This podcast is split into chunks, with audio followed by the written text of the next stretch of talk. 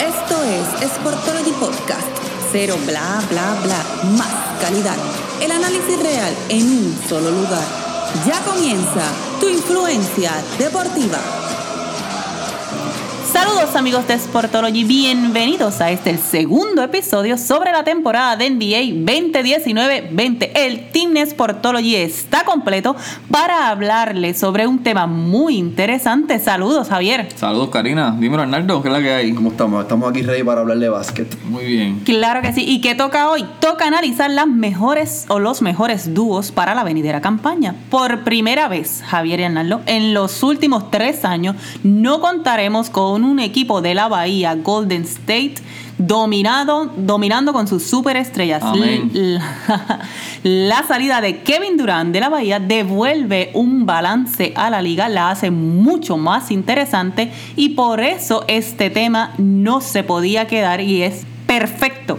Para comenzar a hablar de NBA, hablemos de las dúos que se han formado: LeBron James y Anthony Davis, Leonard y Paul George, Curry y Thompson, James Harden y Westbrook. Ese es el más controversial.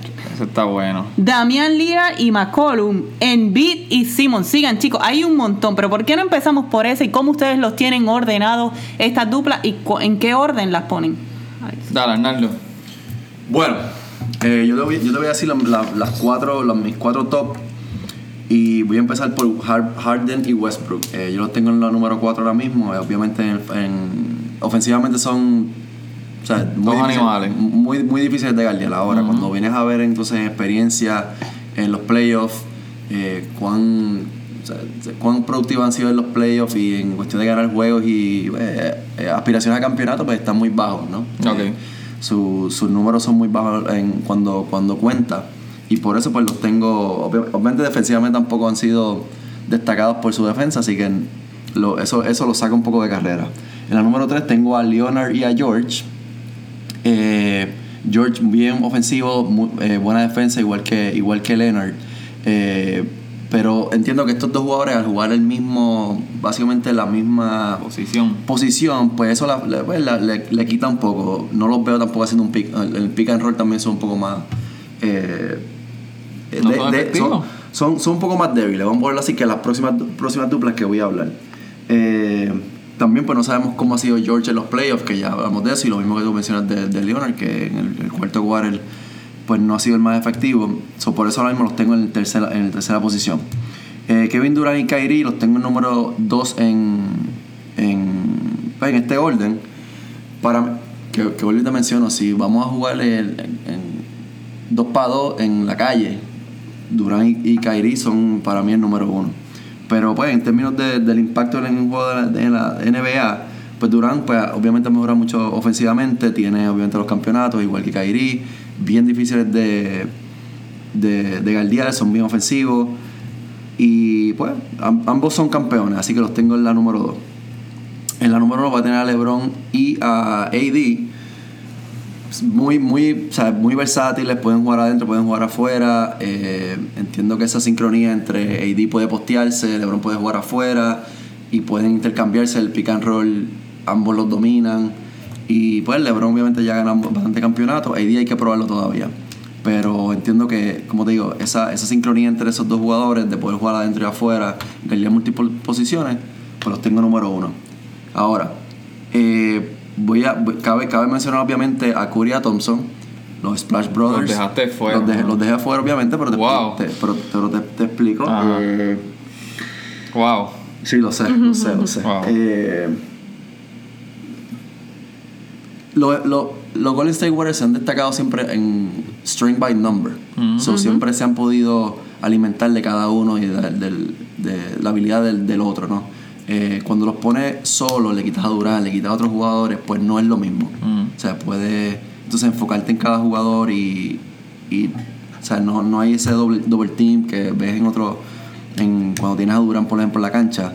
Así que por, por eso los dejé afuera, porque no son tan eficientes individualmente o en dupla como son cuando está el equipo completo, incluyendo a Green y a, otro, a otros miembros del equipo. Y voy a mencionar también a Luke y a Porzingis, que para mí esos dos van a estar en el futuro y no te, no te, o sea, no te sorprendas si ya de aquí a dos o tres años están en los top 3. O a final de temporada, cuidado que no se meta por lo menos en el top 5. Vamos a ver. Mira, yo, para mí es bien importante eh, dar crédito en esta parte a lo que es ganar. No es solamente coger a dos jugadores que hagan un espectáculo y monten un show, porque si ese fuera el caso, pues tendrías que coger a, a Harden y a Westbrook. Pero yo tengo LeBron y ID, lo, lo, que tú dijiste, la versatilidad que ofrecen ellos dos, cómo se complementan, cómo pueden intercambiar eh, posiciones de ataque dentro de la cancha, yo creo que va a ser, los va a convertir en un dúo especial e imparable. Leonard y George en términos de talento están ahí, están bastante cerca. Si hay varias cosas, lo que mencionaste de, de, que ambos juegan la misma posición, para mí eso es muy importante. Hay que ver cómo ellos se van a, a compenetrar, cómo van a, a, a pues, prácticamente a, convivir entre ellos, ver cómo logran ser efectivos jugando la misma posición. Pero el detalle es que ellos son élite en los dos lados de la cancha y eso es un punto para ellos es importante. Sí. Después de ello, yo tengo que irme con Kerry Thompson. Entiendo tu punto de Durant y Kyrie, yo los dejo fuera por simplemente por, por la lesión de, de, Durant, que no va a estar esta temporada. Cuando Durant esté de vuelta, definitivamente esta conversación es otra. Ellos son probablemente top 2 cuando él regrese, pero para esta temporada yo voy a tener a Kerry y a Thompson. Son dos ganadores y ahí yo difiero totalmente de lo que tú mencionaste. Para mí, Kerry y Thompson lo que lo hace grande es precisamente la eficiencia que ellos muestran y cómo ellos logran dominar el juego sin la necesidad de dominar el balón yo, por lo menos yo no había visto un dúo en la NBA que tuviera esa, esa característica tan marcada como estos dos jugadores. Kerry te puede anotar 30 puntos por juego eh, y tú, no, tú, tú, ni notas que él, que pasó mucho tiempo con el balón durante los partidos. De hecho, a veces él ni baja la bola, la baja hasta Draymond Green. Y en el caso de Thompson, vimos como cuánto fue que anotó, 60 puntos y, y hizo como 20 driveos en todo el partido. Así que eso es muy importante porque eso deja que otros jugadores que entren al equipo puedan ser ellos. Si tú fueras a jugar con, con Harden y Westbrook, Tú, tú eres un espectador en cancha. Si juegas con LeBron y Davis, te tienes que convertir en, en un spot-up shooter. Con Kerry y, Thompson, tú no tienes para nada que cambiar tu juego. Tú puedes ser tú, y eso es muy importante en la parte colectiva, en la parte del equipo. Así que yo creo que Kerry Thompson, más de todas estas parejas, si tú sumas los campeonatos de todos, es la pareja que más campeonatos tiene. Así que es una pareja probada. Los demás estamos especulando. Harden y Westbrook no sabemos lo que van a dar. Yo sí te puedo garantizar muchas estadísticas en temporada regular, muchas victorias en temporada regular, pero cuando las millas cuentan, yo prefiero tener a mi equipo a, a Kerry y a Thompson. Pero hay más duplas y no las están mencionando. La de la que dijiste, la de, la de Lucas, la de Lucas y, y un palo. A mí me parece que sí. A mí Lucas me gusta mucho lo, lo, que trae a cancha. Y me parece que es algo parecido a lo de LeBron y D en términos de las posiciones que juegan y, y cómo se van a complementar. Eh, yo no sé qué, te, qué, qué, piensas, pero hemos dejado fuera eh, la de Lillard y McCollum, que yo creo que el año pasado y se, se probaron no solamente su, su, poder de anotar, sino que en los momentos importantes sacaban cara para el equipo. Así que yo creo que, que esa es una dupla que se merece por lo menos que se mencione eh, en esta lista.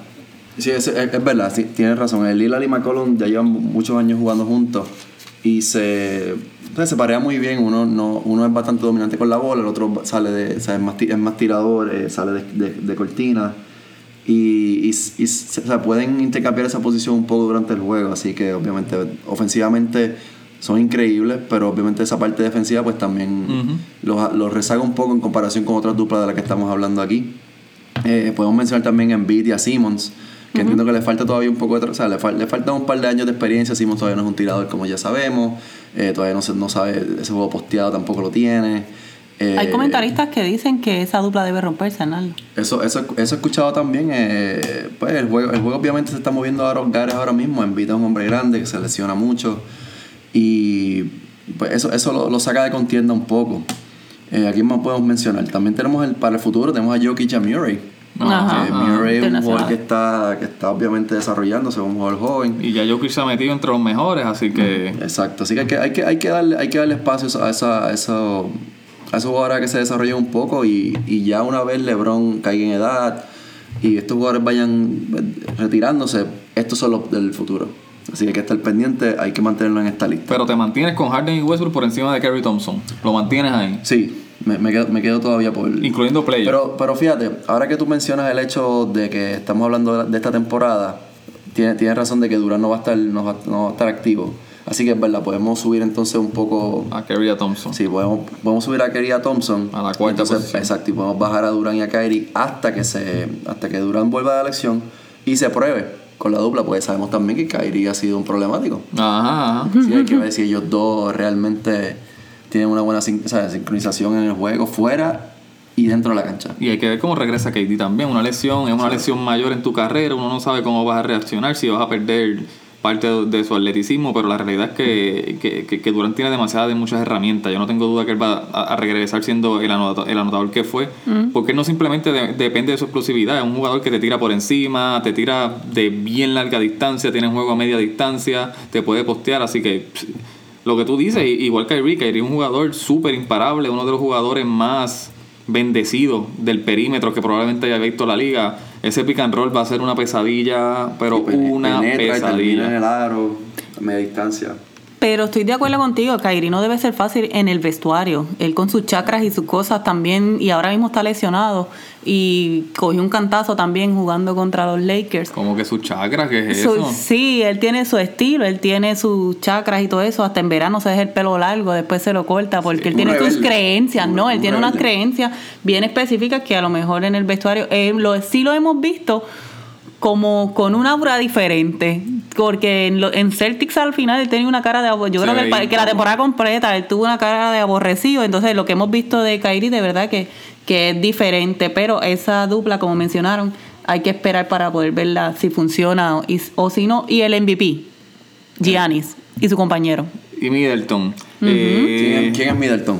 Le falta, ese es el problema. esto. Compañero Pero del MVP. cosa, Ese, ese chamaco dio, dio pasos gigantes el año pasado. Yo, yo no pensé que él fuera tan buen jugador. Él está, está metiendo muy bien la yompa y, y defensivamente ha mejorado un montón. Eh, pero esto, eh, eh, en este caso es como que pónganle a cualquiera al lado a Giannis. Giannis es tan bueno que como que pónganle a cualquiera Es bueno en la NBA, lista. es bueno en la NBA. Porque sus comentarios sobre FIBA, yo creo que él ni vuel- no quiere ni volver. Dijo que estaba, que se sentía en una cárcel, que por fin la- lo, lo liberaron. Sí, es que es- es muy diferente, el juego es muy diferente en FIBA a lo que es en NBA. Este, la NBA se apresta mucho más y el equipo, como, como Milwaukee ha, ha- ha formado ese equipo alrededor de él, que, que hasta el centro anota el triple. O sea, se presta mucho para, para que él domine. Pero es, una- es un jugador súper habilidoso, así que Bueno, esos son, esos son mis, esos son mis duplas. Sigo quedándome con LeBron y AD. Como digo, pendiente de esas duplas jóvenes y esas que van a estar desarrollándose durante la temporada. Harden y. Westbrook. ¿Qué? No puedo bregar por encima No. de Kerry Thompson. ¿Cuántos campeonatos hay entre Harden y Westbrook? Eh, estamos contando en high school. ¿Cuántos campeonatos hay entre Kerry Thompson?